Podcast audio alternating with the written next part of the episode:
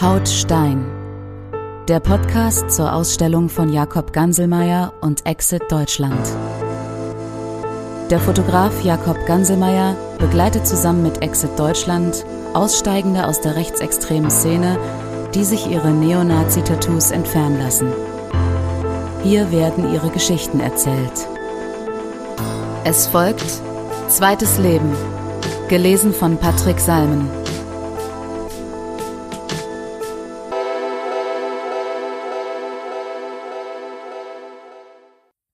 Ich bin in einem 1000 Einwohnerinnen-Dorf in einer recht verlassenen, infrastrukturell schwachen Gegend in Thüringen aufgewachsen. Auf dem Schulhof haben wir immer Kassetten und CDs getauscht. Da waren alle möglichen Musikstile dabei. Irgendwann auch rechtsextremistische Musik. Ich habe mich zwar gefragt, warum sind das so krasse Texte, warum sollen da Menschen an die Wand gestellt und aufgehängt werden, aber es war eher eine Faszination als eine Abschreckung. Das war um das Jahr 2000 rum. Ich war so 13 Jahre alt. Diese Musik war eigentlich mein Erstkontakt.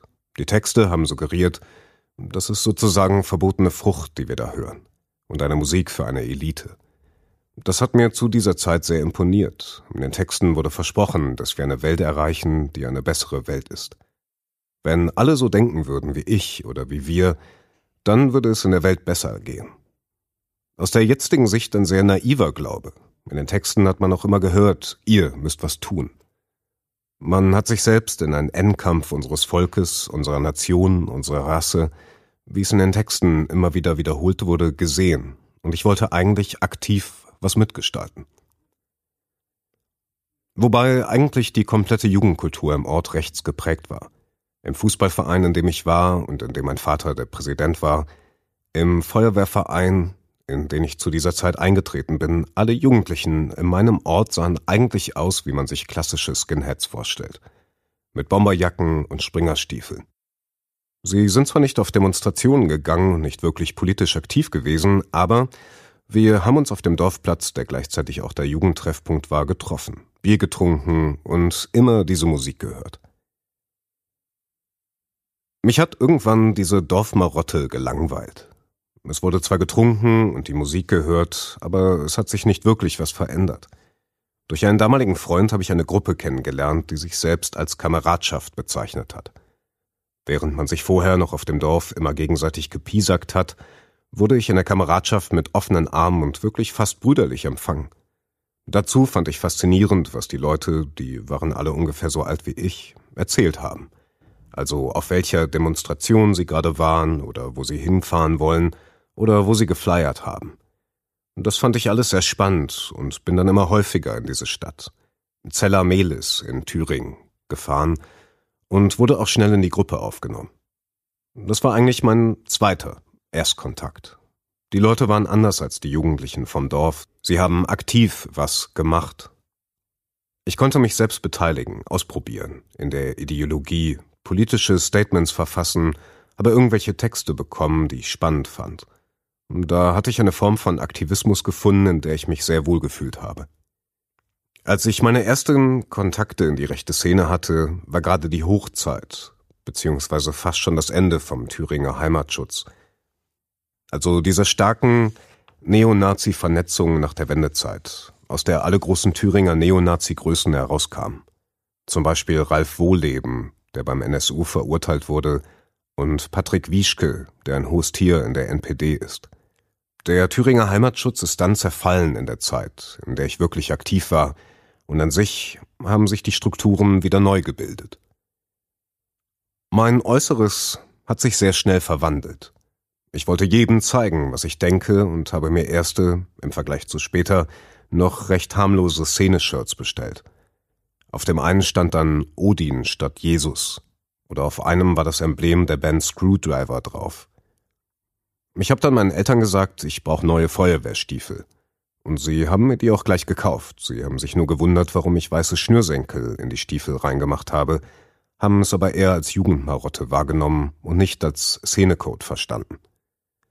Mit 14 hatte ich dann Jugendweihe und bin mit meiner Mutter in einen bekannten Szeneladen in der Nähe gefahren, und sie hat mir damals völlig ahnungslos Doc Martens Stahlkappenschuhe eine Harrington-Jacke und einen Ku Klux Klan Pullover gekauft. Das waren die Klamotten, die damals jeder, der sich selber als Skinhead oder als Nazi verstanden hat, trug. So bin ich damals zu dieser Jugendweihefeier hin. Dass meine Eltern meine ideologische Überzeugung erkannt haben, kam erst relativ spät und per Zufall, als ich 16 Jahre alt war. Wir waren in einem unserer wenigen Familienurlaube, weil meine Eltern viel gearbeitet haben und meine Mutter hat sich aus einer Laune heraus meinen Discman und meine Kopfhörer geschnappt und war aufgrund der Texte auf einmal mega entsetzt. Vielleicht hat sie vorher etwas geahnt, aber da ist es ihr wie Schuppen von den Augen gefallen. Sie haben dann versucht, mit mir zu reden und zu intervenieren. Allerdings war es da schon fast unmöglich, mich davon abzubringen, und auch weil ich in der Kameradschaft darauf eingeschworen war, alle von außen sind gegen mich, alle da draußen sind eh verblendet und natürlich sind das meine Eltern auch. Mein Vater hat zum Beispiel damals über die Shoah versucht zu sagen, wie kannst du das gut finden, was da passiert ist? Ich habe das damals gerechtfertigt und den Holocaust verleugnet und andere Antworten gefunden. Meine Eltern hatten schlicht nicht das nötige Handwerkszeug, um mit mir darüber zu sprechen. Die einzige, die wirklich ziemlich tiefgreifend versucht hat, mich von meiner damaligen Ideologie abzubringen, war meine Urgroßmutter. Sie hat mich, als ich auf einer Demo war, im Fernsehen gesehen und war unglaublich erschrocken. Ich bin bei ihr groß geworden und auf einmal ist ihr Urenkel Neonazi. Sie hat sich dann in ihrer kleinen Küche an einen Tisch mit mir hingesetzt und von ihrer eigenen Jugend erzählt. Sie war weder NSDAP-Parteimitglied noch im Widerstand. Sie hat mir einfach ihre Geschichte erzählt, wie zum Beispiel im Nachbarort eine Jüdin zur Reichspogromnacht an den Haaren aus ihrem Haus und über die Straße gezogen und schließlich ihr Hab und Gut verbrannt und sie deportiert wurde. Oder wie ihre Freunde entweder im Krieg oder durch die Bombardierung gestorben sind. Von einem Freund hat sie zum Beispiel nur noch nach der Bombardierung einen Fuß im Schuh gefunden. Ich habe ihr damals gesagt, dass ich es auch nicht gut finde, dass so viele Menschen gestorben sind, aber habe es damit gerechtfertigt, dass die Deutschen eh nur zum Krieg gezwungen wurden. Meine Oma war wirklich den Tränen nahe, weil ich das so abgetan habe. Aus der jetzigen Sicht tut mir das unglaublich leid, wie gleichgültig ich damals mit ihr umgegangen bin. Aber ich war so versessen darauf, das zu rechtfertigen. Weiterhin haben noch zwei meiner Lehrerinnen versucht, mich zum Umdenken zu bewegen. Ich war ja nicht der einzige Rechtsextremist in der Klasse oder geschweige denn an der Schule. Es gab damals mehrere Projekte dagegen, die aber den Rechtsextremismus für uns eher noch interessanter gemacht haben. Die beiden Lehrerinnen hatten eigentlich keine Chance. Aus unserer Sicht war es logisch, weil sie vertreten ja den Staat, sie vertreten das Gesetz und die Meinung, die uns von den Alliierten aufoktroyiert wurden. Ein paar Jahre später, als ich selbst in meiner Ausstiegszeit war, habe ich unabhängig voneinander zwei andere Lehrer wieder getroffen, die mir dann beide gesagt haben, sie fanden das sehr gut, was ich damals gemacht habe. Und sie hätten es mir damals nicht offen sagen können. Aber sie haben immer mitgefiebert, wenn ich auf Demonstrationen war, und sie wollten mich nochmal zu meinem Aktivismus beglückwünschen. Das hat mich in meiner Ausstiegszeit selbst traurig gestimmt, weil die immer noch unterrichtet haben. Als ich in die Szene und insbesondere in die Kameradschaft reingekommen bin, habe ich mich immer weiter von meinen alten Freunden entfernt und mich von meiner Familie immer weiter zurückgezogen. Weil ich in der Kameradschaft, wie ich es damals selbst bezeichnet habe, meine Wahlfamilie gefunden habe, die eigentlich alles für mich bedeutet hat. Es ist schwer zu sagen, was für mich das Interessantere daran war. Der politische Aktivismus, die Ideologie oder die Gruppe. Aus der jetzigen Sicht betrachte ich es als Amalgam, als in sich Verschmolzenes. Die Ideologie und die Gruppe bilden ein Ganzes. Diesen Gruppengedanken haben wir damals aus dem historischen Nationalsozialismus reproduziert. Du bist nichts, dein Volk ist alles. Oder Gemeinnutz vor Eigennutz. Selbst jetzt würde ich noch sagen, dass ich nie wieder so ein Gruppengefühl hatte wie damals. Damit möchte ich nicht die Zeit verniedlichen. Es schweißt zusammen, sich als Schicksalsgemeinschaft zu verstehen, die sich in einem Abwehrkampf befindet. Ich wäre damals für die Leute in den Tod gegangen. Wenn der Tag X, wie wir es damals bezeichnet haben, gekommen wäre, an dem das jetzige System zusammengestürzt und es zu Kämpfen oder Krieg gekommen wäre, wäre ich gröhlend hineingerannt. Für das und für die Gruppe. Für diese Kameradschaft hätte ich alles gegeben. Erst im Ausstieg hat sich allerdings gezeigt, was eigentlich wirklich hinter dieser Gruppe steht. Dass die Gruppe und die Freundschaften nur so lange gehalten haben, wie auch der politische Aktivismus gehalten hat. Gerade die besten Freunde und die Kameraden waren dann die, die mir später mit dem Tod gedroht haben und die mir auch jetzt, wenn ich in bestimmten Gegenden bin, noch drohen würden. Das wollte oder konnte ich zu der Zeit nicht verstehen. Ich war betäubt und betört von dieser Gruppe und von der Ideologie. Ähnlich wie man den Ausstieg als langen Prozess begreifen muss, muss man auch den Einstieg sehen. Es bedarf eines längeren Prozesses. Bei mir ist das so gelaufen. Ich habe mich dieser Kameradschaft angeschlossen. Wir haben uns jeden Freitag zum Kameradschaftsabend getroffen. Das war eines der wichtigsten Ereignisse bei mir in der Woche. Wir saßen entweder bei einem Freund auf dem Dachboden oder bei einem alten Nazi in der Gartenlaube. Der Kameradschaftsabend lief so ab. Es gab eine Tagesordnung und einen Kameradschaftsleiter, der den Abend moderiert hat. Zuerst haben wir uns begrüßt, haben dann Kurzreferate gemacht über ein selbst ausgesuchtes Thema. Was wir gerade gelesen haben oder womit wir uns gerade beschäftigen. Haben das dann den anderen vorgestellt und darüber diskutiert. Die Themen waren meistens im historischen Nationalsozialismus verortet. Zum Beispiel, was hat die SS-Division Dirlewanger gemacht? Oder wie verlief der Russlandfeldzug im Zweiten Weltkrieg? Oder auch ein Vortrag zu Michael Kühn, einem bekannten Neonazi in der Wendezeit in Deutschland. Dann haben wir meistens darüber gesprochen, was anliegt in der nächsten Zeit. Welche Demonstrationen, welche Aktionen können wir machen, zum Beispiel Flugblattaktionen oder neue Artikel für unsere Internetseite schreiben. Danach haben wir das Wochenende durchgezecht und haben gefeiert, waren eigentlich das Wochenende lang stets und ständig betrunken, außer wenn es auf Demonstrationen ging. Am Anfang waren wir zweimal im Monat auf einer Demonstration. Irgendwann sind wir mehrfach pro Wochenende auf Demos gefahren. Eine meist selbst veranstaltet und zu einer anderen hingefahren, um andere Rechtsextremisten zu unterstützen. Ich machte noch eine Berufslehre zum Fleischer, war aber eigentlich 24 Stunden, sieben Tage die Woche Nazi. Hab mir auf der Arbeit Gedanken darüber gemacht, was ist noch zu tun, was muss noch erledigt werden – ich war relativ strebsam in dem, was ich getan habe, hab mich viel vernetzt und hatte deswegen schon ein gewisses Ansehen. Neben den Kameradschaftsabenden bzw. den Partys und Konzerten mit rechtsextremistischen oder neonazistischen Bands gab es auch Kulturveranstaltungen. Wir sind zum Beispiel gemeinsam zu für uns bedeutenden Denkmälern, wie zum Beispiel dem Kyffhäuser-Denkmal oder zum Hermannsdenkmal gefahren und haben uns die angeschaut welche Bedeutung das für uns hat, welche Bedeutung zum Beispiel Sonnenwendefeiern für uns haben. Dann haben wir zu Weihnachten sogenannte Julfeste gemacht, also anstelle der christlichen Feier, weil wir das Christentum aufgrund seiner jüdischen Wurzeln abgelehnt haben. Also das Sozialleben hat in dieser Szene stattgefunden.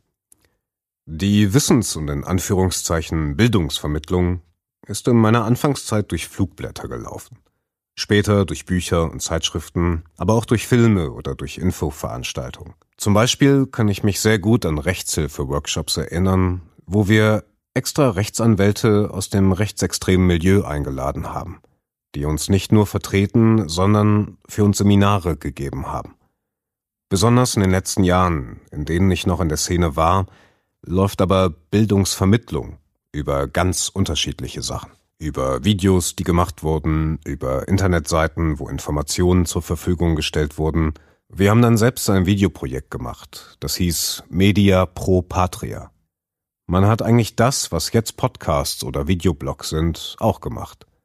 Das waren meistens sehr aktivistisch angehauchte Videos, wo Videos von Demonstrationen mit eingearbeitet waren, wo sehr einprägsame Texte wiedergegeben wurden, die man selbst geschrieben hat – wo wir mit großem Pathos versucht haben, unsere Message rüberzubringen.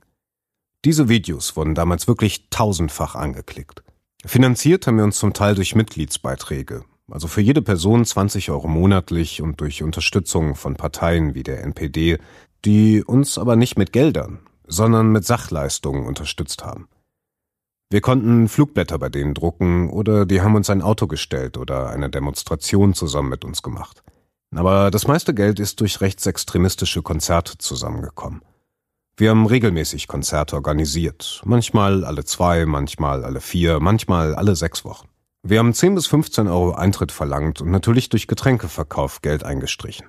Das war die größte Einnahmequelle überhaupt. Schon bei kleinen Konzerten waren es mehrere hundert bis mehrere tausend Euro. Die größten Konzerte, die ich miterlebt habe, haben sechsstellige Beträge geliefert. Ein Teil des Geldes fließt in die Untergrundarbeit, wo niemand so richtig wusste, also zumindest ich nicht, was mit diesem Geld geschieht.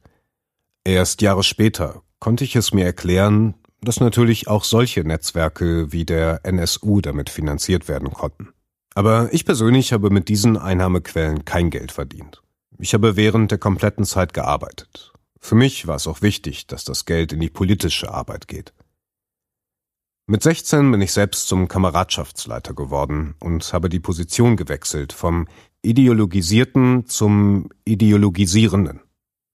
Jede Gruppe war hierarchisch geordnet. Es hat einzelne Gruppenleiter gegeben, die wieder ihre Untergruppen hatten. Ich habe meine eigene Gruppe geleitet und mit ein paar anderen dann die anderen Gruppen koordiniert. Es gab verschiedene Aufgabenbereiche mit Arbeitsaufteilung. Ich war zum Beispiel für die Organisation, für Demonstrationen und für die Mobilität verantwortlich. Eine andere Person hat die Texte geschrieben, eine dritte Person hat Partys organisiert. Meine Aufgabe war es auch, explizit Leute anzusprechen, in die Gruppe zu holen und unsere Gruppe auszubauen. Das Wichtigste war immer, neue Leute dazu zu gewinnen und die Leute zu halten, weil wir wollten eine Massenbewegung werden, die die Welt aus den Angeln reißt. Ich habe Neonazis aus allen Teilen Deutschlands kennengelernt. Sie selbst unterscheiden sich nicht groß in West- und Ostdeutschland. Und in ganz Deutschland sind neonazistische Strukturen eher im ländlichen Raum zu finden. Aber es gibt einen Unterschied der Neonazi-Strukturen in den neuen und den alten Bundesländern. Zu DDR-Zeiten gab es einen Neonazismus, der wurde aber relativ totgeschwiegen oder als Jugendphänomen abgegolten, weil es in einem antifaschistischen Staat per se keine faschistischen Elemente geben kann. In der westdeutschen Neonazi-Szene war es hingegen so, dass sie viel offener agieren konnte und auch schon von der Wende wesentlich besser strukturiert war. Es gab auch tradiertere Szenen, in der Wendezeit gab es eine große Offensive von westdeutschen Neonazis, die in den Osten gefahren sind, um dort Strukturen aufzubauen. Die haben dann schnell gemerkt, dass es die schon gibt und haben diese verstärkt. Nach der Wende und in der Zeit, als ich aktiv wurde, so um das Jahr 2000 herum, konnte man die Strukturen kaum noch unterscheiden. Ich war hauptsächlich in Anführungsstrichen freien Kameradschaften, also Zusammenschlüssen nach einem autonomen Zellenkonzept von Michael Kühn, wo es darum ging, kleine teils autonome Zellen zu bilden, die eine alternative Struktur aufbauen können und eigenständig agieren können im Gegensatz zum früheren Führerkonzept. In diesen autonomen Zellen gab es trotzdem immer Führungsfiguren. Aber dann gibt es zum Beispiel auch die völkischen Nationalisten und Nationalistinnen, die eher in Kommunen in infrastrukturell relativ schwachen Gegenden gemeinsam leben und das bestehende Sozialsystem unterwandern. Indem sie sich in Dorfbeiräten oder in Schul- und Kindergartenbeiräten engagieren und dort ihre Ideologie und Meinung verbreiten und den Diskurs irgendwann bestimmen. In der Regel werden die von der sonstigen Bevölkerung dort gut aufgenommen, weil sie dort beispielsweise Dorffeste veranstalten. Dann gibt es zum Beispiel auch die autonomen Nationalisten, die an die linksautonomen Gruppen angelehnt sind, auch vom Äußerlichen her.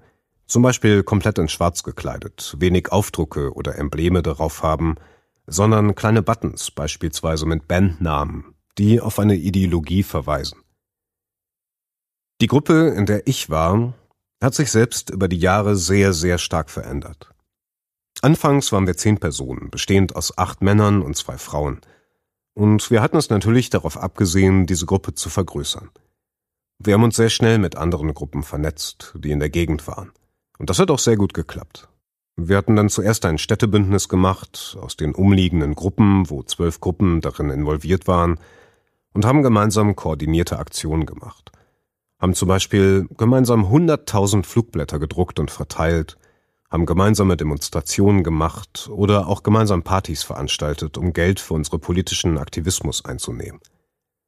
Und dann ist es später dazu gekommen, dass sich immer mehr Gruppen zusammengeschlossen haben. Ich habe dann mit zwei anderen gemeinsam eine Gruppe organisiert, die eigentlich einen beträchtlichen Teil von Thüringen abgedeckt hat. Es waren ungefähr 60 oder 70 Leute im harten Kern der Gruppe, aber bis zu 200 Leute, die im Umfeld waren, die man aktivieren konnte, für beispielsweise Demonstrationen. Aber mit der Veränderung der Gruppen ging für mich selbst auch eine Veränderung einher. Während ich am Anfang als Dorfskinhead mit meiner Bomberjacke und meinen Springerstiefeln noch eher plump und stumpf den Parolen der Musik gefolgt bin, hat sich mit der Veränderung im Kameradschaftsgefüge auch mein Äußeres verändert. Also habe ich mir dann ein Hemd angezogen oder ein Poloshirt, mir die Haare ein wenig wachsen lassen und wollte sozusagen gut bürgerlich rüberkommen. Weil wir selbst gemerkt haben, wenn wir mit Springerstiefeln mit weißen Schnürsenkeln herumlaufen, erschrecken wir die Menschen nur.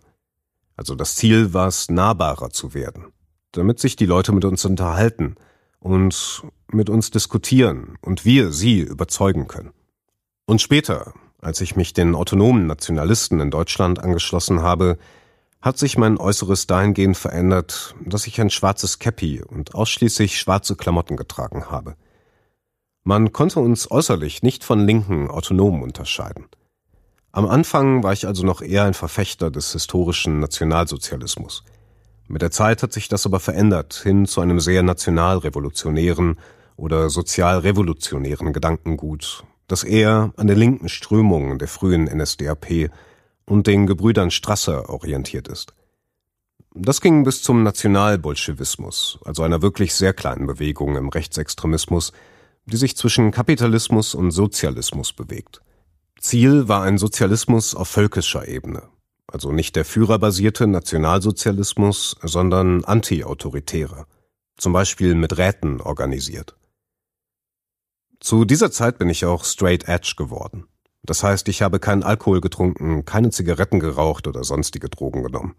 Viel Sport getrieben, bin für Tierrechte eingestanden, habe allgemein ein sehr asketisches Leben gehabt.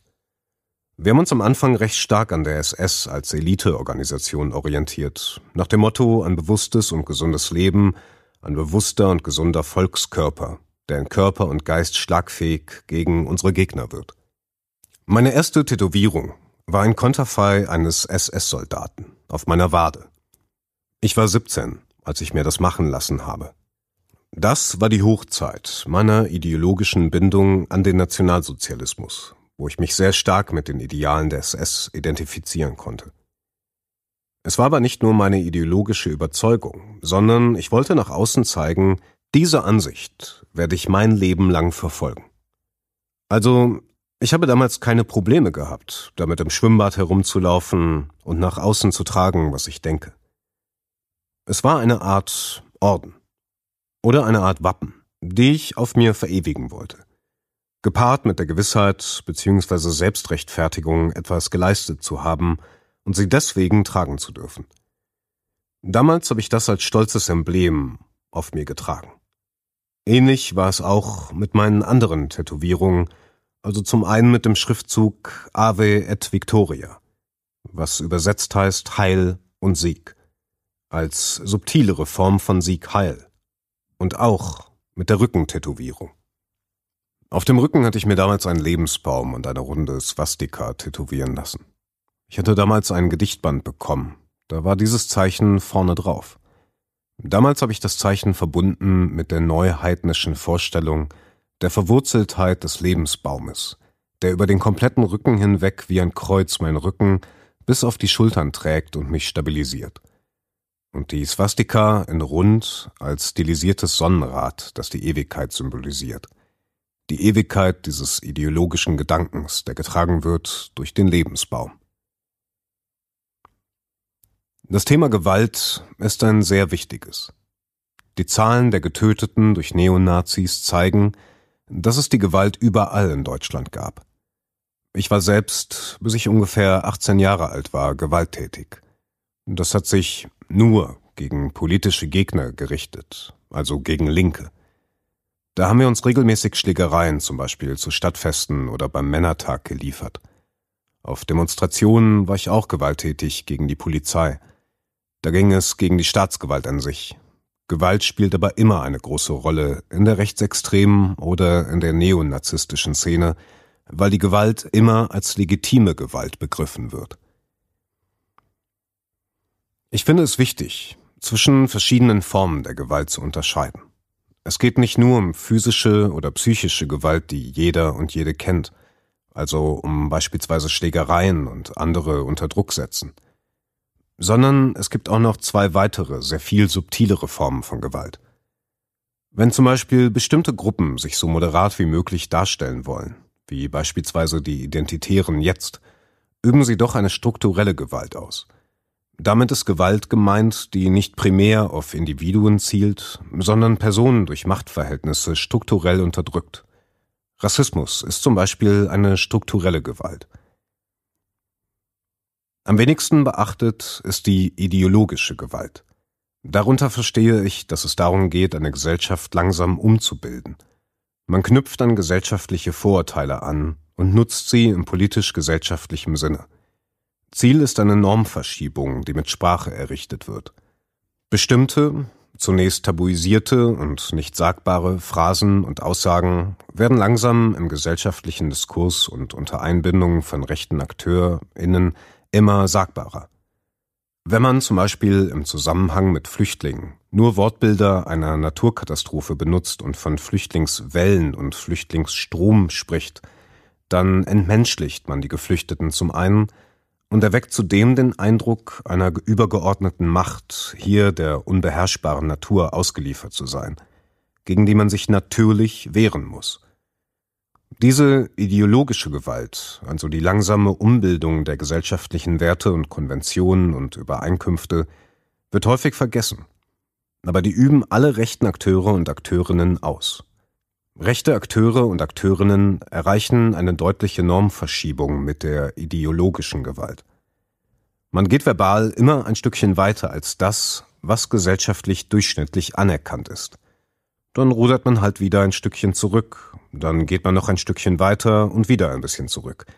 Das bedeutet, dass jedes Mal lieber über das Kopftuch von muslimischen Frauen diskutiert wird, als dass die Opfer von Rassismus gehört werden. Die ideologische Gewalt greift in den Diskurs ein. Sie führt dazu, dass noch viel mehr Leute, die nie selbst gewalttätig geworden sind, sich irgendwann den Rechten anschließen. Dass massenweise Menschen beispielsweise in Sachsen in den letzten Jahren gegen Flüchtlinge auf die Straßen gegangen sind und sie angegriffen haben. Das sind Folgen der ideologischen Gewalt. Dort kann man sehr genau nachzeichnen, wie sich Rechtsextremisten Stück für Stück weite Teile des infrastrukturell schwachen Raumes gesichert haben und auch auf Verständnis der Menschen gestoßen sind. Besonders deutlich wird es in den Gegenden, in denen es lange Zeit aktive Neonazi-Strukturen gab. Denn dort gab es die meisten Übergriffe und die meisten Angriffe auf Refugees und auf deren Unterkünfte. Dort hat diese Arbeit Früchte getragen. Deswegen fühle ich mich auch zum Teil mitverantwortlich für die Verbrechen, die dort geschehen sind. Auch wenn ich nicht auf einer Anti-Flüchtlingsdemonstration 2015, 2016 war. Aber ich habe lange Zeit an diesem gesellschaftlichen Klima mitgewirkt. Das heißt, die Taktik, über eine Demonstration zu überzeugen, war passé. Demonstrationen haben wir hauptsächlich als Machtbeweis verstanden – wir können eine Stadt lahmlegen. Berlin ist dafür ein gutes Beispiel gewesen. Man kann in Berlin eine Runde drehen, obwohl es so viele Gegendemonstrationen gibt. Aber der Erfolg misst sich nicht an konkreten Teilnehmerzahlen. Wir dürfen nur an Randbezirken, in irgendwelchen Industrievierteln umherlaufen, aber dadurch erreichen wir die Menschen nicht.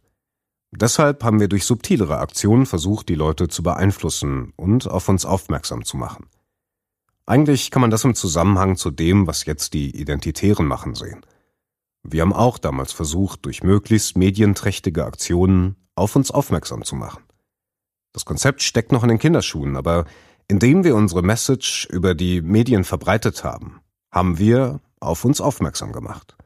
Das ist ideologische Gewalt. Das ist eine Form von Mass Control, auf die zu viele hereinfallen. Die großen Medienhäuser spielen da auch eine zwielichtige Rolle. Ein Beispiel ist das Porträt von Frohnmeier im Süddeutsche Zeitung Magazin. Ich frage mich echt, was es bringen sollte, einen Rechtsextremisten anderthalb Jahre zu begleiten um festzustellen, dass er ja gar kein Monster ist. Rechtsextremisten und Neonazis sind keine Monster. Das ist natürlich eine verfehlte Vorstellung. Aber nichtsdestotrotz muss ich dieser Person keine höhere Aufmerksamkeit geben.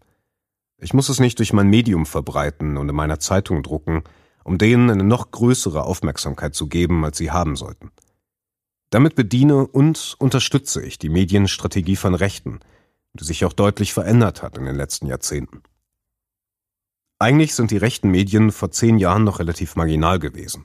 Jetzt gibt es rechte Medienverlage, die auf Buchmessen ihren Stand haben, und es gibt für mich keinen sinnvollen Grund, das zuzulassen. Es geht nicht darum, diesen Menschen einen Diskurs zu verweigern, aber denen ihr Anliegen ist, den Diskurs auszunutzen und für sich zu gewinnen. Denen ist nicht an einem demokratischen Austausch von Positionen gelegen, sondern sie wollen andere abwerten und ihre Meinung verbreiten. Dazu brauchen sie nicht mal die eigenen Medien, sondern es drucken andere Medien für sie, die riesen Reichweiten haben. Medien, die sich selbst als linksliberal oder auch konservativ verstehen, aber trotzdem rechte Positionen reproduzieren. Ähnlich wie der Einstieg ist auch der Ausstieg sehr prozesshaft und dauert sehr lange.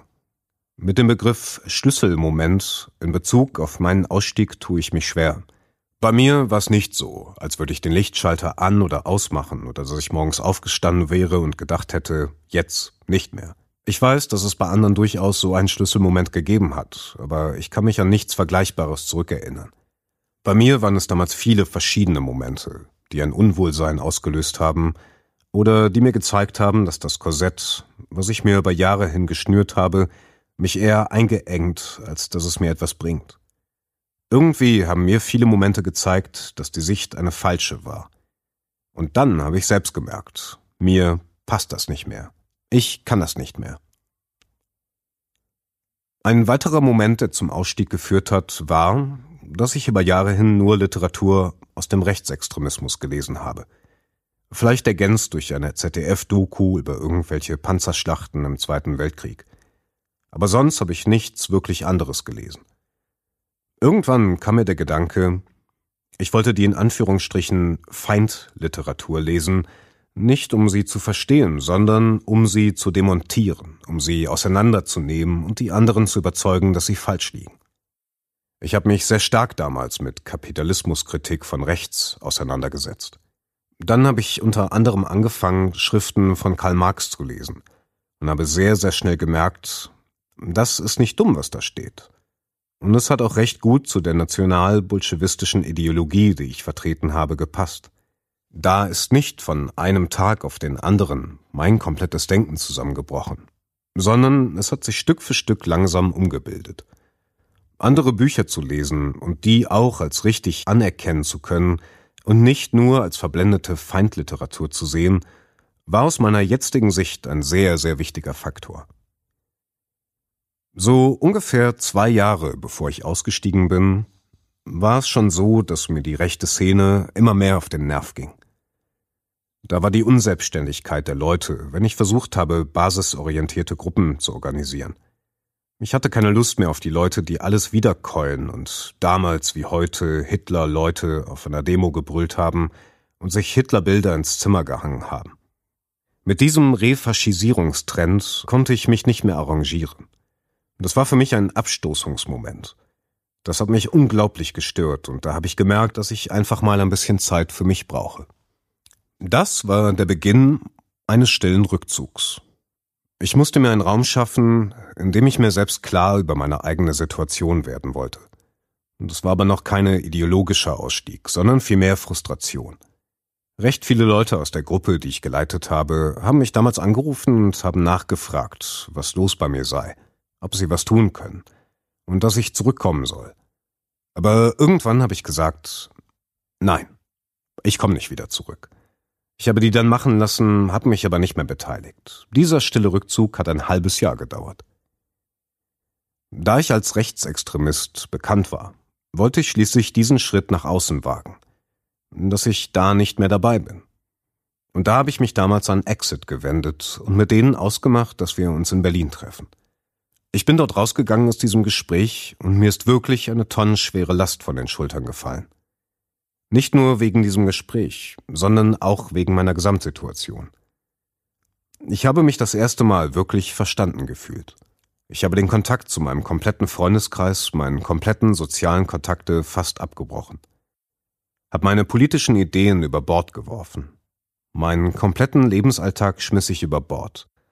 Ich habe mich dann noch einige Male mit Exit getroffen. Ich habe immer mit meinem Betreuer telefonieren können, wenn mich irgendwas umgetrieben hat oder wenn es mir schlecht ging. Und das hat mir wirklich gezeigt, das ist der richtige Weg, auf dem ich bin. Raus aus diesem Korsett, wo ich mich jahrelang selbst eingeschnürt habe. Und das war wirklich im Nachhinein die beste Entscheidung, die ich in meinem Leben getroffen habe.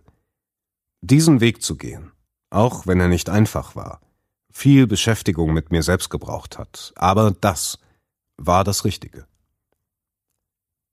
Ich wusste schon vorher, dass es Ausstiegsorganisationen gibt. Berührt hat mich das Thema Ausstieg das erste Mal, als jemand, den ich kannte, ausgestiegen ist. Da hat die ihm angehörende Kameradschaft darüber gesprochen und gemeint, sie wissen, wo er wohnt, sie nageln die Tür zu und schmeißen ein Molotow-Cocktail ins Fenster rein. Da ist mir das erste Mal wirklich bewusst geworden, was Ausstieg bedeutet. Aber der Begriff Ausstieg hat mir dann selbst Sicherheit gegeben. Es ist auch ein identitätsstiftendes Moment. Dieses Wort Ausstieg. Ausstieg bedeutet nicht nur, in den Gruppen nicht mehr aktiv zu sein, sondern die ideologische Reflexion muss gegriffen haben. Denn Aufhören ist nicht Ausstieg. Und das Wort Ausstieg vermittelt leider auch so ein bisschen, dass es sich um einen abgeschlossenen Prozess handelt. Ich bin ausgestiegen, in der Vergangenheitsform im Sinne von ich habe das hinter mir gelassen. Das gibt es nach meinem Verständnis nicht. Man kann das nicht hinter sich lassen. Ich hatte ja inzwischen meinen Meister gemacht und hatte in der Meisterausbildung gehört, dass man mit einem bestimmten Schnitt studieren könne. Darauf habe ich hingearbeitet, dass ich das studieren kann. Ich hatte mir das lange Zeit selbst nicht zugetraut.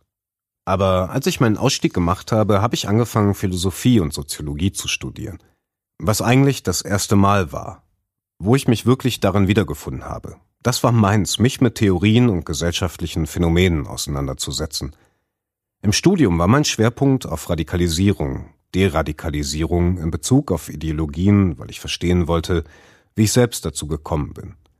Was hat dazu geführt, dass ich selbst diesen Weg eingeschlagen habe, vor dem Hintergrund des Nationalsozialismus in Deutschland und der industriellen Vernichtung von so vielen Menschen? Wie kann es sein, dass es jetzt noch neonazistische Strukturen gibt? Das hat mich insbesondere umgetrieben und beschäftigt mich noch heute. Aber alles auf einmal kann man auch nicht über Bord werfen. Straight Edge, wie ich damals war, rumgelaufen bin ich damals eigentlich ähnlich wie heute. Hoodie, ganz normale Hose, ganz normales Shirt, also keine politischen Sachen. Das Einzige, was an politischer Symbolik geblieben ist, war die auf meinem Körper, die ich mir tätowieren lassen habe, aber die hat glücklicherweise niemand gesehen. Ich war damals hauptsächlich barfuß unterwegs, weil ich der Meinung war, dass es eine gute Sache sei, barfuß unterwegs zu sein, um die Umgebung besser wahrzunehmen. Ich glaube, retrospektiv war das eine Variante mehr, auf sich zurückgeworfen zu sein und nicht so viel in Gedanken rumzuschwelgen. Aber mich hat von außen niemand mehr als Rechtsextremist erkannt. Ich habe das also nach außen nicht mehr repräsentiert. Nur halt mein Gesicht war bekannt. Ich bin nach Jena gezogen, habe angefangen zu studieren. Viele aus der linken Szene wussten, wer ich bin. Dann wurde ich aus Veranstaltungen rausgehauen und viele Leute wollten nichts mehr mit mir zu tun haben.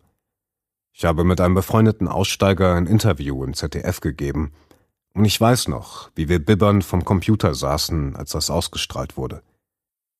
Kurz danach, ich hatte noch die gleiche Telefonnummer, habe ich mehrere Drohungen bekommen, auch Morddrohungen von den alten Freunden und Kameraden, mit denen ich mich eigentlich zutiefst verbunden gefühlt hatte. Mir wurde klar, dass ich jetzt von denen gehasst und auch von den anderen gehasst werde. Aber das war ein Schritt, den ich für mich gegangen bin und nicht für andere. Es ist mir natürlich schwer gefallen, dass mich Leute meiden. Das passiert jetzt auch noch, weil ich relativ offen mit meiner politischen Vergangenheit umgehe. Es ist nicht das Erste, was ich Menschen auf die Nase binde. Aber bei guten Freunden ist es mir natürlich wichtig, das zu erzählen. Und auf Dauer kann ich meine Vergangenheit nicht verschweigen, auch wegen meinen Tätowierungen. Das ist eine Zeit, die ich bis heute nicht komplett hinter mir lassen kann und will. Eine Tätowierung sind Narben und die Zeit und Erinnerungen sind auch Narben. Einen gewissen Teil von mir habe ich aus mir herausgeschnitten. Ich habe versucht, das hinter mir zu lassen, aber natürlich bleiben die Narben. Diese fast zehn Jahre, die ich in der rechtsextremistischen bzw. neonazistischen Szene verbracht habe, die kann ich nicht abschütteln. Und die will ich auch nicht abschütteln, weil sie mich geprägt haben und weil ich glaube, daraus gelernt zu haben. Und weil ich mit meiner Geschichte verhindern möchte, dass andere eine gleiche Geschichte, eine gleiche Biografie haben. Ich möchte vor allem verhindern, dass meine damaligen Opfer das Gleiche immer wieder erleiden müssen. Und deswegen kann und will ich das nicht wirklich hinter mir lassen. Es sind natürlich Momente geblieben. Zum Beispiel fiel es mir eine lange Zeit schwer, mit Menschen, die meine einstigen politischen Gegner waren, wirklich auf Augenhöhe umzugehen. Das hat sich aber dahingehend verkehrt, dass ich Angst vor mir selbst hatte und mir selbst lange Zeit nicht vertraut habe. Auch wie ich mit meinen früheren potenziellen Opfern umgehen kann. Ich habe mich selbst schuldig gefühlt, habe ziemlich viele Sachen gelesen und mich ziemlich viel mit meinem Betreuer von Exit ausgetauscht. Trotzdem habe ich in den ersten Jahren nach dem Ausstieg versucht, irgendwie ein positives Bild von mir aufrecht zu erhalten. Sonst wäre ich, glaube ich, gescheitert an meiner eigenen Existenz. Es hat mich in der Ausstiegsphase in eine tiefe Depression gerissen, die bis vor zwei, drei Jahren angehalten hat, wo mir alles über den Kopf zusammengestürzt ist, meine eigene Vergangenheit, mein jetziges Selbstbild, wie ich denn überhaupt jetzt sein kann mit diesen Narben, die ich mir selbst zugefügt habe und mit dem, was ich anderen zugefügt habe. Ich habe einfach einen großen Ackerpflug angesetzt und erstmal alles in Frage gestellt, was ich denke und was ich bin. Das geht mir bis heute noch manchmal so. Weit nicht mehr so wie früher, aber so, dass ich das Gefühl in mir spüre, wie stark kann man sich eigentlich sein eigenes Leben verscheißen? Wie stark kann man sich sein eigenes Leben verbauen? Was für Elend kann man sich selbst und anderen antun? Und das ist auch das, was mir damals wirklich über den Kopf zusammengebrochen ist. Ich hoffe zumindest, dass jetzt davon nichts mehr übrig ist, aber ausschließen kann ich es auch nicht, weil es zehn Jahre meines Lebens waren. Da habe ich mein Selbstvertrauen verloren. Auf keinen Fall würde ich jemals wieder in diese Szene zurückgehen. Aber ich vertraue mir nicht mehr wirklich. Da ist etwas, was mir geblieben ist. Eine der besten Beschreibungen dieses Zustands, die ich jemals gehört habe, stammt von einer Präventionsveranstaltung mit Schülerinnen und Schülern.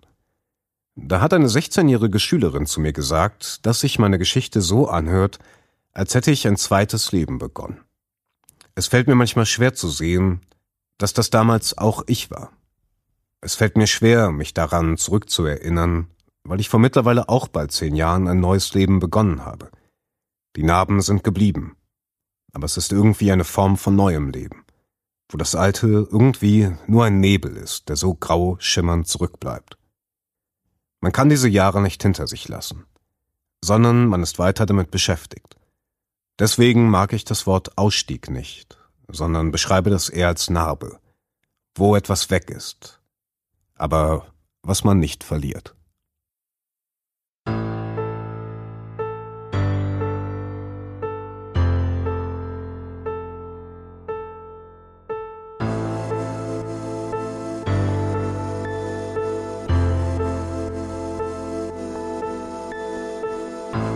Sie hörten Hautstein, den Podcast zur Ausstellung von Jakob Ganselmeier und Exit Deutschland. Infos und weiterführende Links in den Show Notes sowie unter jakobganselmeier.com oder exit-deutschland.de.